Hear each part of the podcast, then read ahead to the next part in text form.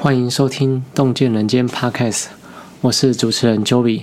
在今天的节目中，我想和大家分享一个与视力保健无关，但是却让我深感醒思的故事。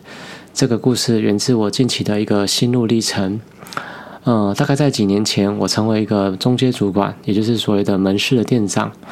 我发现自己在面对日常生活的自律事项时，常常开始拖延，常常缺乏动力。有一天晚上，我突然猛然发觉，说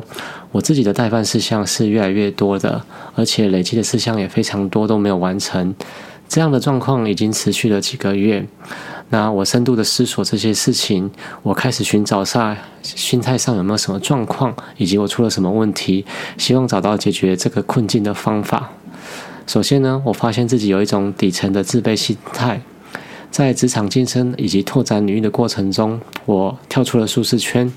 遇到许多非常优秀的神人哦，他们的思考和工作能力远远超过我自己。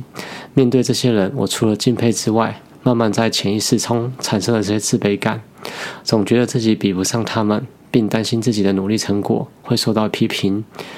再来，我发，我也发现自己有有些自负，在我的圈子里面，似乎有很多人不太读书，他们自从毕业了之后就没有再去精进自己，他们的很多的观念和技术已经没有再进步了，因此我觉得自己好像站在某种高位，即使不努力进步，他们还是距离我很遥远，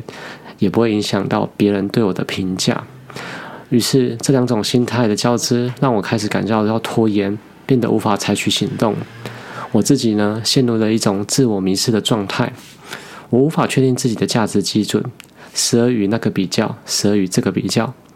自己的价值观随着外界的变化而变化。即使每天在自我反省，做了自我的日记，尝试抽离和解析自己的心态，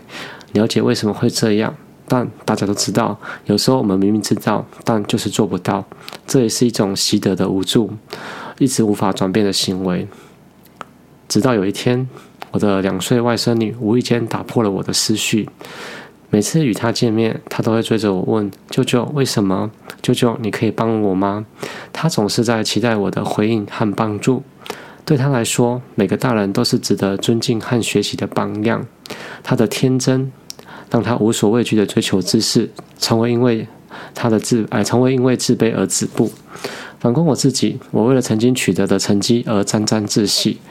顾虑到自己的身份地位，身段弯不下去，陷入陷入一种自卑和自傲的泥沼，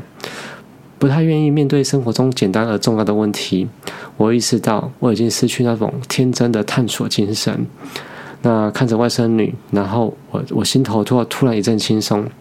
就在那一刻，我明白自己要跳过困困境，其实是非常简单，就是找回到那份天真。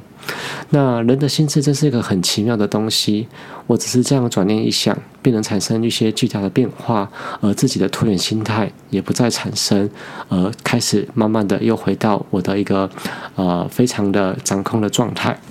我深信，经过这几次的反思，我已经走出了困境，找回了自己的热情和动力。有时候，我们可能在生活中的追求失去了自己，但最从最纯真的孩子上面，我们便能走，重回找，呃，重新找回到正轨的力量。嗯，这是我今天要分享的东西。感谢大家收听今天的洞见人间 Podcast，希望我的故事能给你们带来一些启发。